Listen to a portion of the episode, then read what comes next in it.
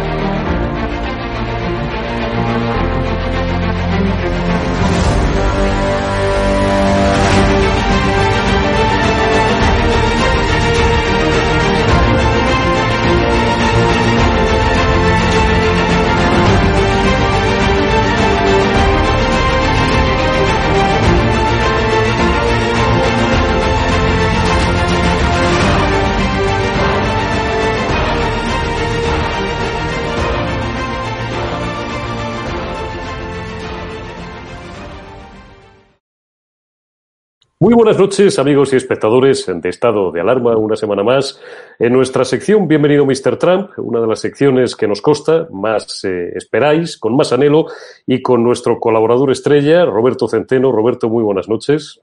Muy buenas noches. Roberto, vamos a entrar a saco y sin anestesia, como se dice vulgarmente. Quedan ya muy, muy, muy pocos días, eh, muy pocas semanas, para el próximo 20 de enero. El 20 de enero es una fecha emblemática porque a las 12 del mediodía hora de Washington, Joe Biden, en teoría, el presidente electo, ya me dirás si podemos llamarle ya presidente electo o todavía en tu opinión no, juraría, y hablo en hipótesis por la pregunta que voy a hacerte, eh, su cargo como cuadragésimo sexto presidente de los Estados Unidos casi todo el mundo parece darlo por hecho, casi toda la comunidad eh, mundial, eh, los habitantes de todo el planeta informados, todos los políticos, todos los periodistas, por supuesto todo su equipo, todos los miembros del Partido Demócrata de los Estados Unidos. ¿Esto va a ser así impepinablemente, Roberto, o guardará todavía Trump y su equipo algunas en la manga? Bueno, yo creo que eh, le queda no ya no, yo no le llamaría un as, pero sí una carta eh, todavía en la manga para jugar, que no es en la manga, sino que es conocida, eh, que es el próximo día 6. El próximo día 6 es el definitivo, o sí o no. ¿Qué es lo que ocurre el día 6? Bueno, lo que ocurre el día 6 del próximo día 6 de enero es que em, los estados envían las listas de los, eh, digamos, de las votaciones y de lo que, eh, bueno, y de quién es el candidato que ha ganado.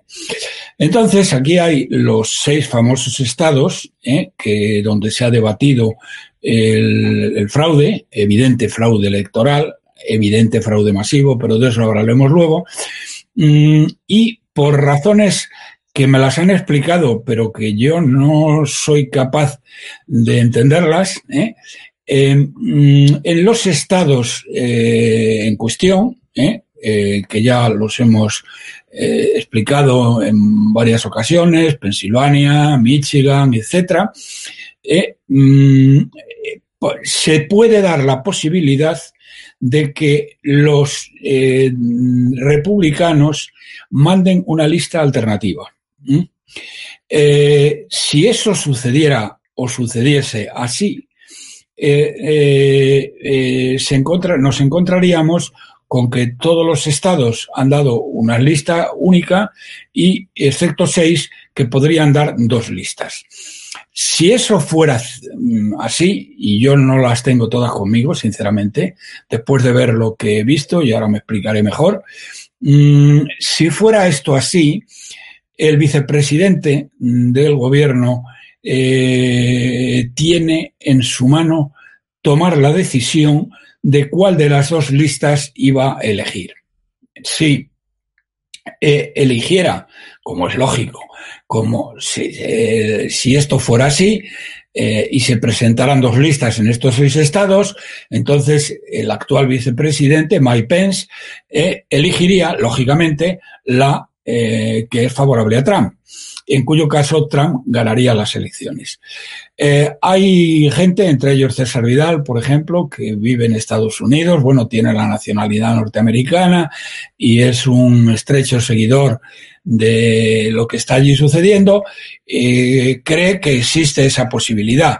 Pero una cosa es que exista desde un punto de vista teórico y otra que se acabe convirtiendo en una realidad. Yo doy por válido el que esa posibilidad es una posibilidad real, que esa posibilidad existe, pero no creo que pueda llegar adelante. ¿Por qué? Pues hombre, si el Tribunal Supremo eh, se ha puesto de perfil y ha decidido que no se pronuncia.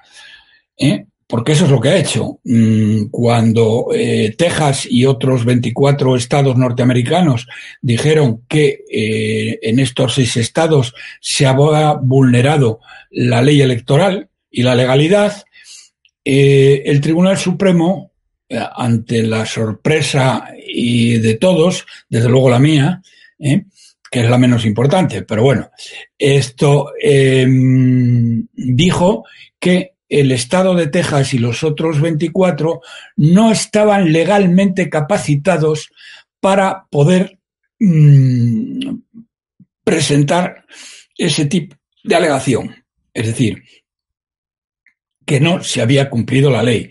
y entonces los tíos no dijeron, es decir, el Tribunal Supremo no se pronunció sobre si era inconstitucional lo que habían hecho o era constitucional, que es lo que le preguntaban, ¿eh? pero no se pronunció. Se limitó a decir en dos líneas, ustedes no están legitimados para hacer esa pregunta. Y se quedaron más anchos que largos. Es decir, igual que sucedió hace casi dos mil años, ¿eh? en Jerusalén de aquel conocido gobernador romano ¿eh? que se lavó las manos eh, y han hecho exactamente lo mismo. Yo me he quedado anonadado puesto que seis de los de los eh, nueve jueces del Supremo son conservadores y a tres de ellos los nombró Trump. Yo, verdaderamente, viendo esto, pues, eh, ¿qué quieres que te diga? Es que puede pasar cualquier cosa. Claro, en los, en los últimos. Perdona, Roberto, perdóname que te he Bueno, puede pasar cualquier cosa y todas malas. ¿eh? Bueno, todas eh, inciertas. Yo prefiero, desde un punto de vista, si quieres, casi hasta como, como ejercicio intelectual, siempre, bueno, pues dejar ahí todavía una mínima sombra de, de, incertidumbre, ¿no? A los que, a pesar de habernos dedicado luego a disciplinas humanísticas, pero hemos tenido la fortuna de recibir una una formación matemática y tendemos a ver siempre la vida como un cálculo de probabilidades, pues siempre nos gusta pensar, eh, bueno, pues que el azar por una parte y luego, pues que todavía, aunque sea desde un punto de vista teórico, puede existir alguna posibilidad, por tanto, no sé si es probable, como tú bien apuntas, pero tampoco sería inverosímil a que pueda ocurrir aún cualquier cosa. Veremos a ver, aunque lógicamente lo probable es lo que, lo que indicas, Roberto.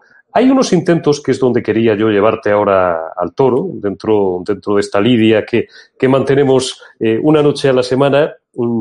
a ver a ti qué te parecen o qué opinas, si, si ves realmente que esto es serio o no, acerca de involucrar incluso a las Fuerzas Armadas en toda esta batalla jurídica que se lleva viviendo en las últimas semanas. Se invocaría, que yo confieso que, desconocía que existiera semejante texto legal, eh, lo he conocido hace unas pocas horas, una ley de insurrecciones del año 1807 que facultaría, siempre en teoría, por supuesto, pero fíjense ustedes que hablamos de una ley de hace más de dos siglos, al presidente en ejercicio todavía, al presidente en funciones, que lo es, Donald Trump, a la posibilidad incluso de desplegar tropas en algunos estados. Se entiende que sería en los que el equipo de Donald Trump sigue entendiendo que hubo un fraude y en los que perdió, perdió las elecciones. Eh, las redes sociales han estado muy activas en los últimos días eh, en torno a esa, a esa suerte de, de, o ese intento de involucrar a las Fuerzas Armadas. A mí esto me parecería sencillamente catastrófico, Roberto. Bueno, es que eso, olvídate, eh, eso es un camelo. O sea que... Pero nada, vamos, un fake con, eh, con mayúsculas eh, y en letra gótica. O sea, no merece la pena dedicarle ni un segundo. Las Fuerzas Armadas no se van a involucrar. Es cierto, sin embargo, ¿eh? es cierto, sin embargo, y esto sí que es muy representativo, pero, bueno, les serviría para estos que han inventado el fake, esto les serviría, digamos, de razonamiento para decir que tienen razón, que no la tienen. ¿eh? en toda una serie de departamentos, o o secretarías de Estado, que serían los ministerios aquí en España. Lo que pasa que allí tienen menos de la mitad de los que tiene este, este miserable eh, traidor que eh, después de matar a 70.000 personas en España mm, y llevar la economía como la está llevando a la pobreza, a los españoles, mejor dicho, a las familias, ¿eh? que les ha reducido Mm, les ha reducido la renta disponible hasta octubre de este año cuatro veces más, cuatro veces más, se dice bien y pronto, de la media de la Unión Europea, y todavía hay gente que le sigue votando porque, bueno, pues esta, eh, esta fantasía, eh, mm, lo que ocurre en estos ministerios, concretamente en el de defensa, y para ser más preciso, en el Pentágono, eh, no han querido hasta el día 6, hasta después del día 6, es decir, el día 7 de febrero, no han querido entregar a el, la, persona a la que ha nombrado secretario de Defensa, el senil Biden, este payaso pelele del imperio del mal, no les han querido dar ninguna información militar relevante. Entonces, eh, es el único, eh, la única Secretaría de Estado o el único ministerio, si ustedes lo prefieren, para entenderlo mejor, eh, que se ha negado a darle los papeles, a enseñarle, decirle qué es lo que pasa, cosa que no ha ocurrido en otras secretarías de Estado, que ya les han ido transfiriendo han ido haciendo de alguna manera la transferencia de poder a los designados por Biden. Bueno, que no es exactamente los designados por Biden, sino por el, socialista, este, bueno, ahora, ahora no me sale el nombre. Por Soros directamente. No, no, no, bueno, por Soros directamente, exactamente, por Soros directamente. Pero desde un punto de vista, Roberto, eh, a ver cómo, cómo lo denominamos, de, la pura gestión, de la pura técnica de los asuntos públicos y, de y por supuesto también, eh, bueno, pues de una correcta más o menos eh, o de un correcto traspaso de poderes, tampoco sería demasiado correcto esto, ¿no? Es decir, que se ciegue parte de la información a quienes en el 99,5% de los casos, vamos a decir, pues dentro de, apenas poco más de un mes, de cuatro semanas y medio, pues van a tener ya de, de facto las, eh, los, los mandos de la nave, ¿no? Bueno, es peor todavía, ¿eh? es peor todavía que eso que dices, porque eh, ten en cuenta que aquellos generales y altos mandos, eh, que no son solo generales, son tenientes generales o capitanes generales, eh, que no sé si existe la, la, categoría de capitán general en Estados Unidos. Yo creo que acaban en tenientes generales, pero es lo mismo. Son generales de una estrella, de dos estrellas, de tres estrellas y de cuatro estrellas, que los llaman así. Ten en cuenta que esos tíos se han jugado el cuello a esta, a esta negativa. Está claro. Tú fíjate lo cabreados que tienen que estar ¿eh? para jugarse su carrera ¿eh? Con un 0,5% de posibilidades de ganar frente a un 99,5% de perder. Y se la han jugado los tíos, han negado el acceso a la información militar sensible. Naturalmente, los tíos que lo han negado son los generales de más estrellas, que son los que la tienen, esa información. Y que son los que menos tienen que temer, Roberto, porque un general de cuatro estrellas, pues ya me contarás a ver qué le, qué le pueden hacer los nuevos, ¿no? Por simplificar. Mandarlo a su casa. Tan sencillo como eso. mandarle a su casa, vamos. Pero, no parece que les, que les haya dado mucho miedo. Bueno, por eso, ese es el tema, pero sin embargo, por eso te digo, es que se han jugado el puesto, porque mm, aun suponiendo, fíjate, eh, que no, no sé exactamente cómo funcionarán las líneas de mando, pero lo que sí le quitan es el mando en tropas. Eh, eso seguro. Y le mandan a, lo mandan a una oficina, a un cubículo Hace informes. Del, del, Pentágono a estudiar la guerra de los mundos. O sea que estos tíos es, es tremendo. Yo, eh, así como la gente del Tribunal Supremo han sido unos canallas, unos traidores, unos miserables, empezando por el fiscal Barr, que lo ha echado Trump, eh, porque a este sí podía echarlo, a los del Tribunal Supremo ya son intocables.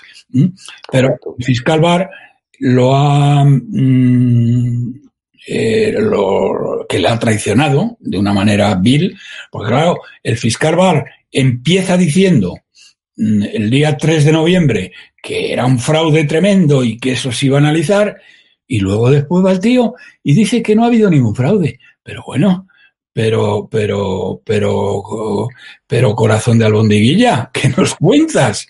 ¿Cómo que eh, había habido un fraude tremendo que tú como fiscal general de los Estados Unidos tendrías que tener evidencias para pronunciar eh, tal eh, bueno para, hacer tal aseveración y resulta que al cabo de dos tres semanas qué te han ofrecido qué te han dado qué te han dado fiscal bar para decir que no ha habido ninguna mm, ninguna vamos que no ha habido ningún fraude Joder, Pues a lo mejor solamente la garantía de la continuidad, ¿no? No, no, no, no, eso no, no, porque, porque Trump le ha echado, se, se va el día 23. ¿Y existe posibilidad, pregunto, porque lo desconozco, legal de volver a renovarle? No, de renovarle no, pero de que le cojan en otra cosa sí. De darle otro puesto, ¿no? Darle otro puesto o darle una pasta gansa para una jubilación de oro. Eh, hombre, obviamente algo le han dado. O algo le han amenazado de alguna cosa que, bueno, que este tío tuviera escondida. Algo. O sea, es decir, él ha sido presionado eh, de una manera eh, que no ha podido decir que no. O sea, como decía el padrino, ¿eh? le voy a hacer una oferta que no va a poder rechazar. Y a este le han hecho una oferta o una presión que no ha podido rechazar. No, pero decía que bueno, que los, los miembros del tribunal, pero tú fíjate los miembros del Tribunal Supremo que están de por vida y no han sido capaces de mantener una actitud digna ¿eh? y se han cubierto de indignidad para los restos. Les ha dado lo mismo. Yo, la única presión que les pueden haber hecho desde fuera es decir, mira, haced lo que queráis, haced lo que queráis, pero eh, si votáis a favor de Trump, nosotros vamos a nombrar a, no a nueve, sino a diecinueve más, con lo cual vuestro poder queda muy diluido. Pero es que tampoco es verdad, porque si ellos le hubieran dado la razón a los estados ¿eh? y hubieran entrado en el tema, ¿eh? al estado de Texas y a otros 24, que se dice bien y pronto, que no solamente le han dado un portazo a Trump, le han dado un portazo a 24 estados más uno de los Estados Unidos, que en extensión son los dos tercios de la extensión territorial de los Estados Unidos. Correcto. Es, es la leche. Y estos tíos no lo han hecho. Y los militares han tenido un par de cojones y han dicho no. ¿eh? Señor, eh, señor Gemat y señores mandos del ejército de España, les recuerdo que ustedes han jurado defender la unidad de España hasta la última gota de su sangre y no condicionada a lo que diga el rey o a lo que diga el gobierno, sino a su propia honorabilidad. Tomen nota de lo que han hecho los generales de cinco estrellas de los Estados Unidos de América. No se van a levantar en armas, en este caso, porque no estaría justificado, pero en el caso suyo, ustedes me dirán cómo lo conjugan. ¿eh? Léanse ustedes los episodios nacionales del señor Pérez Galdós y lo que opinaba de los militares que habían obedecido al rey, eh, de que tenían que ser amigos de los franceses en vez de combatirlos. Bien, a ustedes les han dicho que tienen que ser amigos de los separatistas en vez de destruirlos y ustedes eh, parece que están muy cómodos en esa situación. Pero por eso, tomen ustedes nota de los generales de cinco estrellas de los Estados Unidos que han dicho que mientras no se afirme, y eso no será firme hasta el día 6 de enero, no le dan ni un papel al nuevo secretario de Estado de Defensa nombrado por el PLL eh, Biden. Te voy a motivar, Roberto, ya que has cogido esa bifurcación. Te voy a leer a ti y a todos nuestros espectadores el artículo, que es lo que estaba buscando en estos últimos 40 segundos, el artículo 8.1 de la Constitución Española, que dice lo siguiente. Las Fuerzas Armadas, constituidas por el Ejército de Tierra, la Armada, y el Ejército del Aire, tienen como misión garantizar la soberanía e independencia de España, defender su integridad territorial y el ordenamiento constitucional. Perfecto. Dice algo dice algo que algo, eso lo condiciona algo, lo condiciona a que no reciban una orden del rey en sentido contrario. Porque vamos, el rey que tenemos es la leche. ¿eh? Acaba de aceptar ir a presidir un homenaje a Zaña, que era un criminal, ¿eh? y sin embargo reniega completamente de Francisco Franco, ¿eh? que llevó a España a su mayor nivel de convergencia económica con el mundo desarrollado. ¿eh? Éramos la octava potencia económica del mundo cuando Franco muere y ahora somos la dieciséisava. Es que verdaderamente tenemos un rey de mierda ¿eh? que se ha cubierto de indignidad ¿eh? ante, ante el pueblo español y ante la historia. O sea que este mierdecilla este corazón de albondiguilla, ¿eh? como los del PP, ¿eh? va a un homenaje que le preparan al señor Azaña, que era un criminal que había sido el que había pulsado a su bisabuelo. Verdaderamente, eh, en un auténtico golpe de Estado, porque las elecciones del 31 no las ganó la izquierda, sino que la ganaron en los pueblos y luego su bisabuelo, que era un cobarde igual que él, cogió la maleta y salió corriendo. El, problema, el problema que hay de todas formas, Roberto, y yo siempre he sido beligerante con esto, es que es verdad que la Constitución española eh, encorseta por un lado, de una forma que yo creo que es excesiva, pero a la vez deja también muy difuminado el papel del rey. Es decir, esto de, que el rey arbitra, de que reina pero no gobierna, el rey arbitra y modera el normal funcionamiento de las instituciones, ¿eso qué es? Pues claro, yo... vamos, vamos a ver, no, no, eso está muy claro, eso está muy claro. Puede que en otras cosas esté menos claro. El rey solamente tiene una obligación constitucional, ¿eh? Solo una, solo una. Ni más ni menos. La obligación constitucional es muy clara tiene que mediar cuando se produzcan conflictos entre las instituciones del Estado, tiene que mediar. Y si una vez realizada su mediación no se consigue el acuerdo, tiene que decidir. ¿eh? Es decir, tiene que arbitrar. ¿eh? La de mediación y arbitraje son, si lo lees, si lo tienes a mano, léelo y verás que tiene que mediar y arbitrar. ¿Qué ha hecho su papá, el corrupto eh, rey emérito? ¿Qué ha hecho su papá y qué ha hecho él? Han mirado para otro lado, han incumplido flagrantemente la, el único deber constitucional que tenían, mediar y arbitrar. Ni han mediado en el tema catalán, ni muchísimo menos han arbitrado. ¿Eh? ¿A ti te parece, a ti te parece, perdona Roberto, que fue suficiente la intervención de Su Majestad el Rey, la intervención de Felipe VI el 3 de octubre de 2017 eh, para llenar el hueco que vergonzosa y vergonzantemente había dejado Mariano Rajoy con aquel discurso a las nueve de la noche después del golpe de Estado perpetrado en el Parlamento Autonómico? Nada de nada. Es decir, él se limitó a pronunciar unas palabras ¿eh? que Rajoy se pasó por el forro eh, inmediatamente después. ¿eh? Es decir, si con la, como supongo que las imprimieron al día siguiente en todos los periódicos, pues con ese discurso impreso se limpió el culo al día siguiente. Pero es que eso no es lo que dice la Constitución. La Constitución no dice que tiene que pronunciar un discursito de circunstancias. La Constitución dice que tiene que mediar y arbitrar.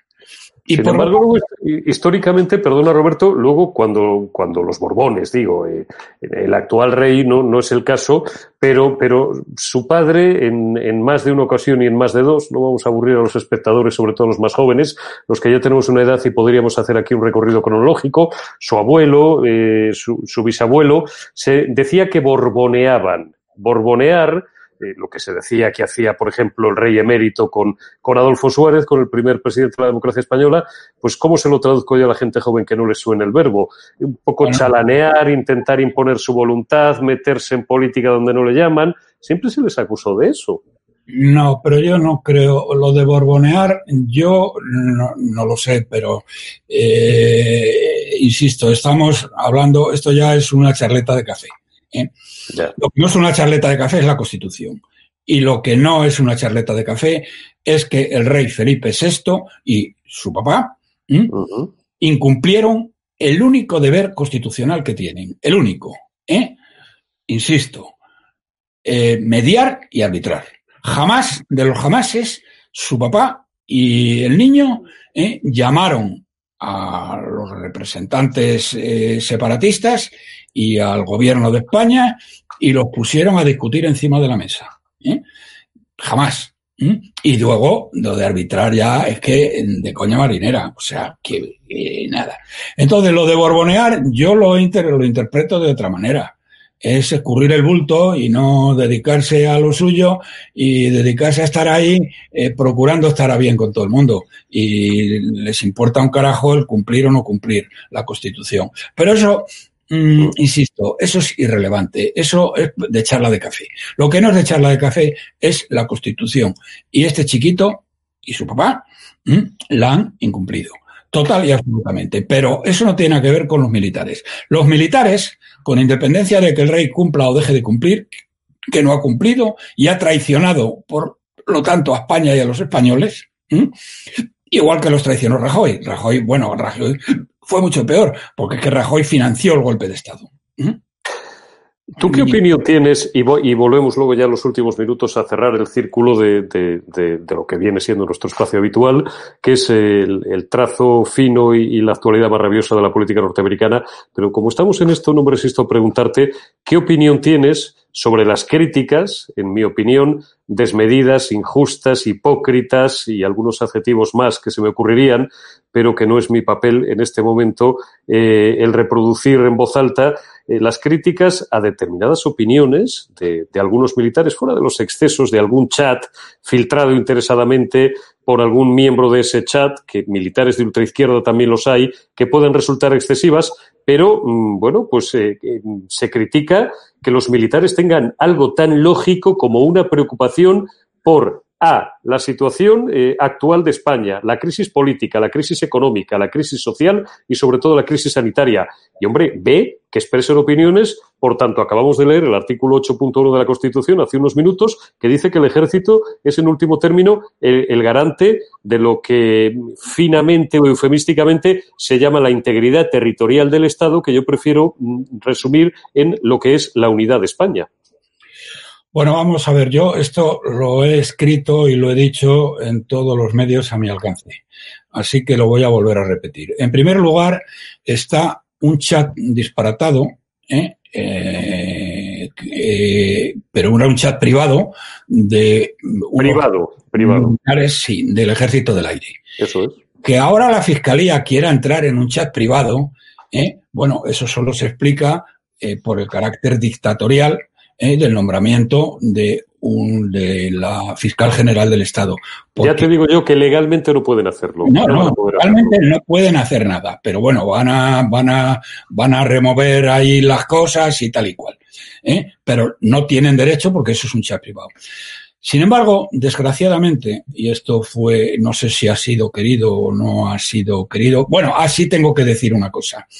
Hay un canalla, que ahora mismo no recuerdo el nombre, no lo tengo aquí apuntado y por lo tanto no lo recuerdo, que es el que denunció esto, que es, me parece, un, un mando del Ejército del Aire que formaba parte de este chat. Y este tío primero se chivó, es decir, lo, lo trasladó, pero luego hizo otra cosa mucho peor. ¿eh? Este canalla, este miserable, este traidor, que no me acuerdo de su nombre y lo siento mucho, pero que sepan que eh, ellos saben quién es, pero es un militar del Ejército del Aire jubilado. Bueno, este canalla se paseó por todas las televisiones, que todas le dieron cobijo, ¿eh? para decir que sus compañeros habían escrito un, un, un, un tuit de odio, un tuit más que de odio, de enloquecimiento total. Es decir, que es, que es que el tío que lo escribió estaba más loco que Carioco. Es decir, no había manera de coger eso por ninguna parte. Cuando hablaba de fusilar a 26 millones de españoles, es que este tío estaba loco. Lo que tendrían que mm, ver es si lo metían en un psiquiátrico, porque eso sí. ¿eh? Bueno, pues que eso lo había hecho por el ambiente de enfrentamiento que había creado Vox.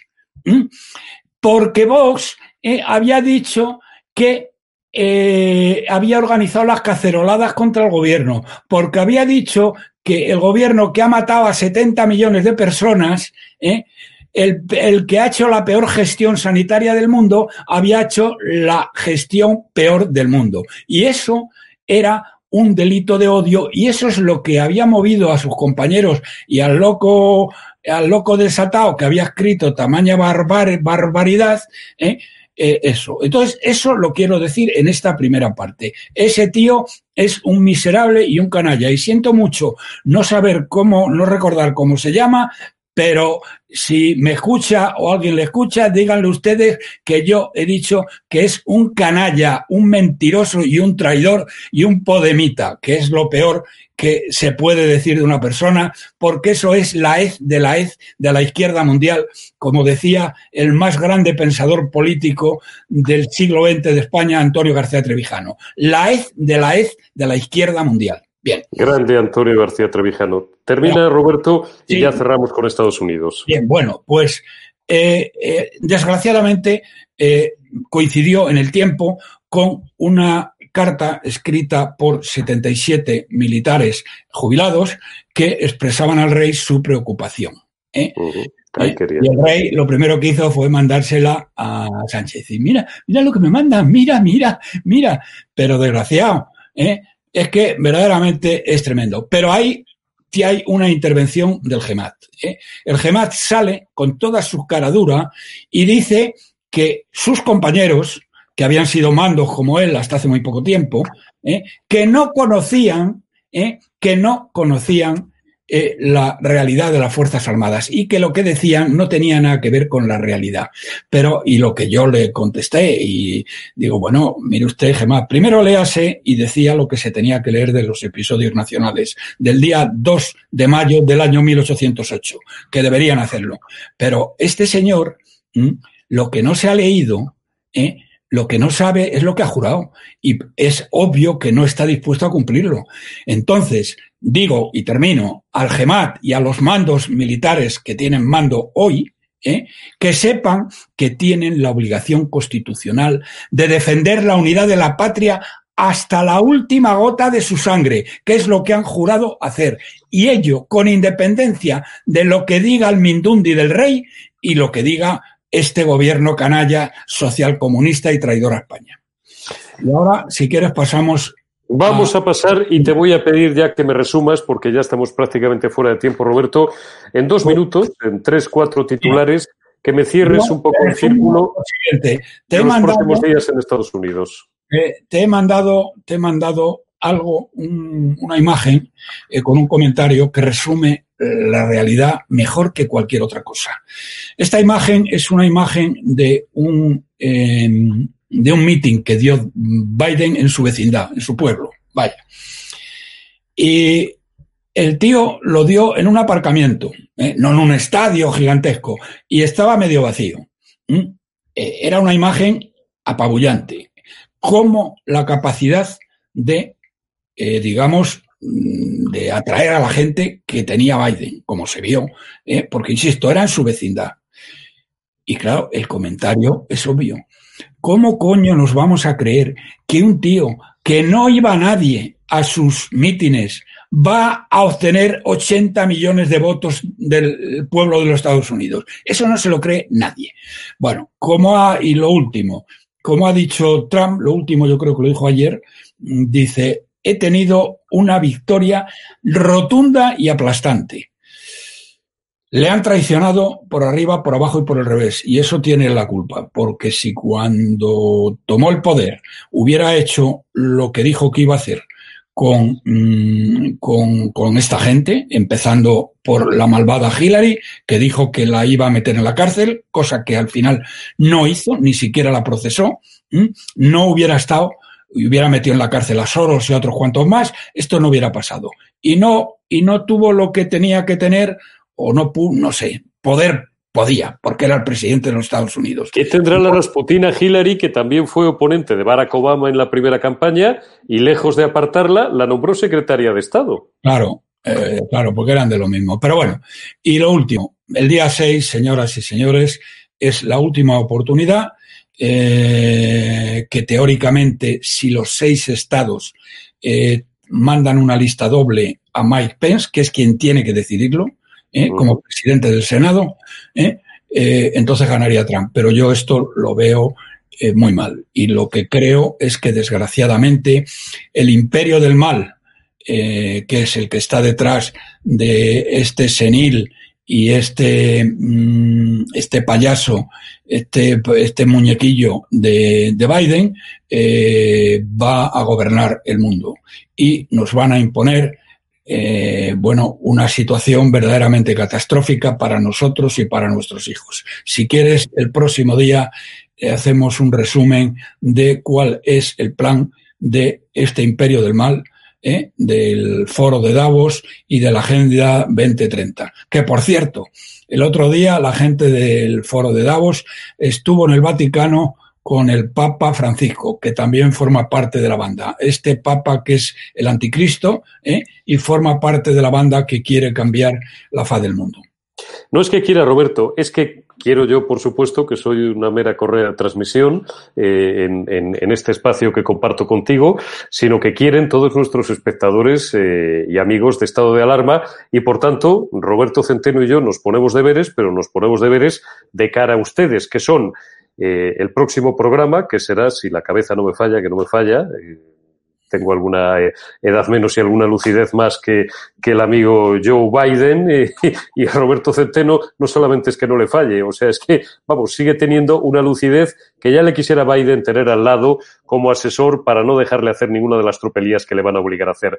Nos impongo, digo, dos deberes. Uno, en la media hora o los 40 minutos que charlemos la semana que viene, hacer un somero repaso, que yo creo que lo merece, de lo que han sido estos cuatro años de la era Trump, tanto desde el punto de vista económico, fundamental, Roberto Centeno es uno de nuestros mejores economistas, como desde el punto de vista político, como desde el punto de vista geopolítico, todo lo que ha contribuido Donald Trump a la escena internacional, no solamente no ha declarado ninguna guerra, sino que ha arreglado todas las chapuzas que le habían dejado los anteriores y, en una segunda parte, lógicamente, pues detallar lo que nos espera desgraciadamente, pero ya parece prácticamente cantado que va a ser así a partir del próximo 20 de enero, con Joe Biden, con Kalama Harris, con todo ese grupo de globalistas de los que se van a rodear y cuál es, como decía Roberto Centeno, esa, esa agenda. ¿Te parece bien, Roberto, que el próximo día, que es el último del año, mm, digamos, sigamos un poco ese guion? Perfecto. Pues nada, el próximo domingo, si Dios quiere, haremos ese resumen. Roberto, muchísimas gracias como siempre. Un placer, cuídate mucho y hasta la semana que viene. Y a ustedes también gracias y continuamos con la programación de estado de alarma. Y otra de las líneas de trabajo es también eh, eh, minimizar ese, ese, clima contrario a la gestión de crisis por parte del, del gobierno.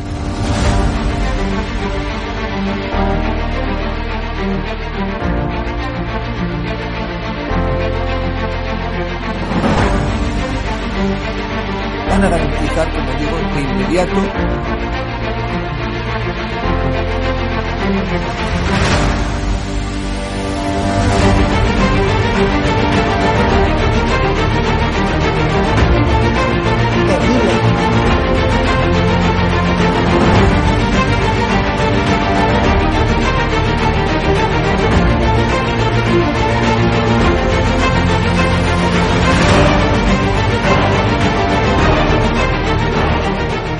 se trata de limitar la libertad de expresión, pero sí se trata de limitar el que se puedan vehicular falsedades a través de los medios de comunicación que hoy son los periódicos, las radios, las televisiones y también las plataformas digitales.